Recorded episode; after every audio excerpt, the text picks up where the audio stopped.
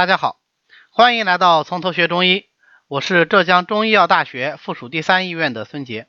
从今天开始呢，我们一起来学习中医的治则治法，这也是中医基础理论的最后一部分内容。我们学习中医，或者是对中医感兴趣，最终还是希望能够借助中医帮助我们诊治疾病，或者是养生保健。这就涉及到疾病的预防和治疗的方法。指导中医预防和治疗疾病的基本原则就是治则。治则一般来说都是一些高度抽象的概念，它起到最基础的指导作用啊，并不具体。比如说治病必求于本呐，调和阴阳啦等等。那么在这些高度抽象的治则之下，我们可以确定更具体的治法，由治法而出方药。或者是其他的治疗手段，比如针刺啦、艾灸啦等等，这就是我们常说的理法方药中的法。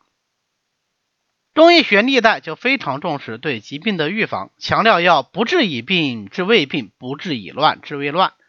那在疾病发生之前，就应该采取有效的措施来预防它。这个就是我们今天要讲的第一个治则：治未病。治未病到底是什么意思呢？它的字面意思当然是非常简单的，那就是在疾病还没有发生之前就去治疗它。问题来了，疾病都还没有发生，你怎么知道是什么病呢？你都不知道是什么病，又怎么去治疗它呢？所以这个实际上是对“治”字的误解。治未病的“治”指的是治理、处理这个意思，所以在这个具体的语境里，就可以理解为预防。也可以理解为治疗，还可以理解为病后的调摄。这样的话，我们就有了治未病的三个经典层次：未病先防、以病防变和病后防复。未病先防啊，很好理解，就是对于那些还没有得病的人，采取合适的措施，以避免疾病的发生。但是如何去实现这一点呢？这个啊，就要先回顾一下我们之前学过的内容了。大家还记得吗？疾病是怎么发生的？对，疾病是由于正邪相争而发生的。正气不足，邪气入侵，人就会得病。所以一个巴掌拍不响。只要说你正气是充足的，或者没有邪气的入侵，就不会得病。那么我们未病先防呢，就要从这两方面来入手。首先。当然是要提高正气，提高人体的抗病能力。毕竟来说，正气是发病的内在基础嘛。只要正气强盛，就可以抗邪外出，那么邪气就很难致人为病。具体来说，有哪些方法可以增强人的正气呢？主要有四招。第一是调摄精神，人的精神意志思维活动啊。对于人体的气血阴阳、五脏六腑都有影响。七情是由脏腑气血而生的，也能够反过来影响脏腑气血的状态。比如我们经常说的“怒则气上，喜则气缓，思则气结，悲则气消，恐则气下，惊则气乱”等等，都是七情对人体气机的影响，而且。血流于五脏而生神，所以呀，七情分别为五脏所主：心主喜，肝主怒，脾主思，肺主悲忧，肾主惊恐。那么七情太过，就会伤其本脏，并且呢，通过五行生克关系影响到其他四脏。这些内容都是我们之前在七情治病里面已经讲过的，我们就不展开说了。总之，七情不调，或者是过激，或者是过久，都会影响到脏腑气血，最后导致疾病的发生。那么，预防它的最好方法就是什么？调摄七情，使七情调和而无太过。请注意啊，这里讲的是七情调和啊，不是灭绝七情啊。灭绝七情那叫灭绝师太。人如果没有七情六欲，那还能叫人吗？但是七情中的任何一情都好，都不能过度，都是要适可而止。这种适度并不是靠人为控制的，比方说，哦，我非常的愤怒，但是我压制自己，我不要生气，这么做它的用处是有限的。正确的做法是什么呢？清心寡欲，安定清静，杜绝妄想，这样才能够内养精神，从而保持人体脏腑气血的和调，就像《内经》里说的那样啊，恬淡虚无，真气从之，精神内守，病安从来。第二个呢，就是要注意锻炼身体。俗话说啊，生命在于运动。但是中医讲的这个运动啊，跟我们一般说的运动还有点不一样。中医强调的是通行阳气气血，从而使五脏调和，而不是说要增强力量啊，或者是其他的什么呃身体指标，什么体脂啊什么啊，不是这些啊。当然，那就更加不是为了减肥。所以这个动就必须要有度，要动静结合。那么气血通行的标志是什么呢？就是周身微微汗出啊，一点点汗出，到这个度就够了。所以大家见到的这些呃中国传统的锻炼方法，往往看上去呃运动量也不大啊，也不是非常剧烈啊，就是这个道理。那当然，运动的方法可以非常的多种多样，呃，传统一点的什么拔段锦呐、五禽戏啦、太极拳呐等等。那年轻人气血旺盛的、筋骨健强的，也可以根据体质循序渐进的从事一些能力范围内的相对剧烈的运动，只要注意保护，避免运动损伤，那也是很好的。同时，人的动静呢，还要跟天地的动静规律相一致。所以夏天为阳主动，你就动的可以多一点，哪怕多出点汗呢也不要紧。那冬天呢为阴主静，这个时候就不能动得太过，也不要出太多汗。这个就是《内经》里说的“冬不按桥，春不求流”的道理。同样，白天为阳一动，那夜晚呢就为阴一静。所以要运动呢，最好是选择在白天。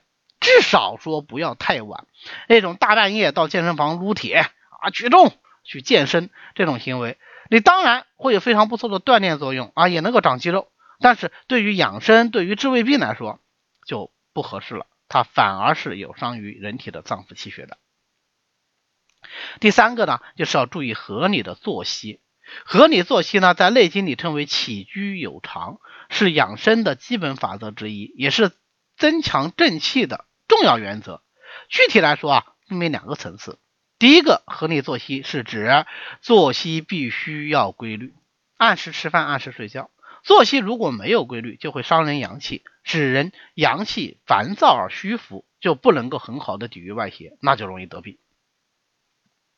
第二个呢，是作息规律必须要顺应天地的大规律，就比如说古人日出而作，日落而息。它就是一种顺应昼夜节律的生活规律。除了昼夜节律，还有年节律。比如说这一年的天气总体是什么样的，我们也要根据它去适应它。还有季节律，一年之中春夏秋冬也有不一样，那我们生活节律可能也要随之改变。所以《内经》里说：“顺应四时以养生。”春天晚睡早起，夏天晚睡早起，秋天早睡早起，冬天。晚睡晚起，从而顺应天地自然的变化来作息。这个呢是生物的本能，也是保护正气的基本原则。合理作息还有一个重要内容，就是饮食也要规律，既包括时间上的规律啊，一日三餐都得按时吃，还得定量，既不要太饿，也不要太饱，还要均衡，五味都要吃，荤素都要有，好东西吃太多。当然不好啊，这什么山珍海味啊，海吃胡喝，这肯定不行。但是完全的素食，或者是完全的拒绝五味中的某几种味道，也是不合适的。除非你是因为说已经有了某些疾病或者某种特殊的原因，否则呃各种口味、各种类型的食物呢，都应该尝试一下。这个咱们叫均衡。最后呢，当然就是药物免疫和药物预防和人工免疫。免疫当然是这个外来词啊，但实际上中国是很早就有接种疫苗以预防疾病的这个记载。早在十六世纪啊，就是一六几几年，我们就发现了有人痘接种的方法来预防天花啊，有这样记载。而运用药物来预防各种疾病，尤其是传染病，这个方法更加的是举不胜举啊。用什么灌种来消毒饮用水啦，用板蓝根、大青叶、金银花这些药物来预防流感呐啊等等。都可以啊！最近杭州呢流行这个大流感，好像全国都在 这个有流感啊。那么很多家长呢就去各个中医院去配这个防感颗粒，给孩子预防感冒，效果也还不错。那民间流传的呃端午节要插艾草啦、喝雄黄酒啊这些风俗，其实也是中医预防疾病的一些民俗演变。这个在我们民俗知识里面非常非常的多啊。就是现在呢，因为这些民俗我们可能不太提，也不太用，都过去觉得是一些陈规陋习。但是你细致的分析，你会发现很多民俗都是由预防疾病演变而来的啊。最典型的当然喝雄黄酒，还有比方说这个三月三要淘井啊，就是每年你要把这个井淘一次，这个井水它才干净，就不容易得传染病啊等等，都是呃中医预防疾病。的民俗学演变，那么以上这四招呢，就解决了正气的问题。但是我们刚才讲了正邪相争嘛，正气只是正邪两极中的一极，光是正气强盛，对于预防疾病来说还是不够的。因为邪气入侵就能够损伤正气啊，一损再损，最后正气一定会损伤，一定会相对不足，那最终就会发病。更何况还有一些邪气，它是不管正气。如何强盛都是处置疾病的。你比方说益气之病，它就是无论长幼处置疾病，严门合户皆相易染。对于这种邪气，你说哥正气强，哥不怕，那这个肯定是不现实的啊。所以未病先防的第二大方面呢，就是避邪气。其实中医非常重视避邪气啊，还是引用雷经理的话，他说啊，上古圣人就强调要避邪气，像避什么东西一样呢？避矢石然。什么叫矢石啊？矢就是箭，石就是石头，这是过去非常有杀伤力的守城利器。但是圣人们避邪气，就像是避有杀伤力的武器一样。你看这个避邪气得有多重要啊！这里的上古圣人哈，我多说一句，他不是说神仙哈，说上古的神仙怎么怎么样，不是这意思啊。《内经》里不谈神仙鬼怪，这里指的是啊特别善于养生的人。那大家可以想见，说这些善于养生的所谓上古圣人，他的正气当然是非常充足的。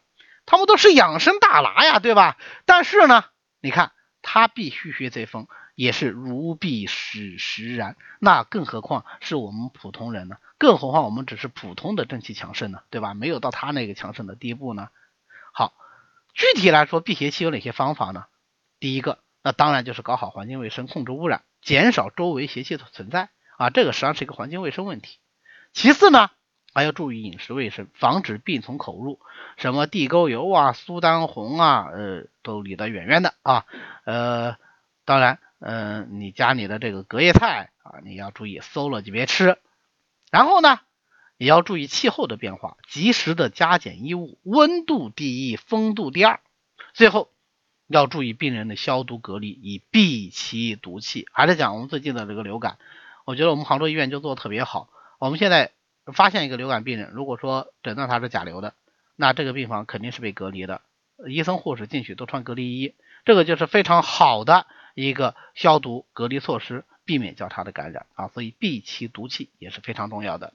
好，那么未病先防的内容呢，就是这些，呃，我们今天呃暂时就讲到这里。欢迎大家在喜马拉雅上订阅《从头学中医》，这样您就可以随时收听我们的最新更新了。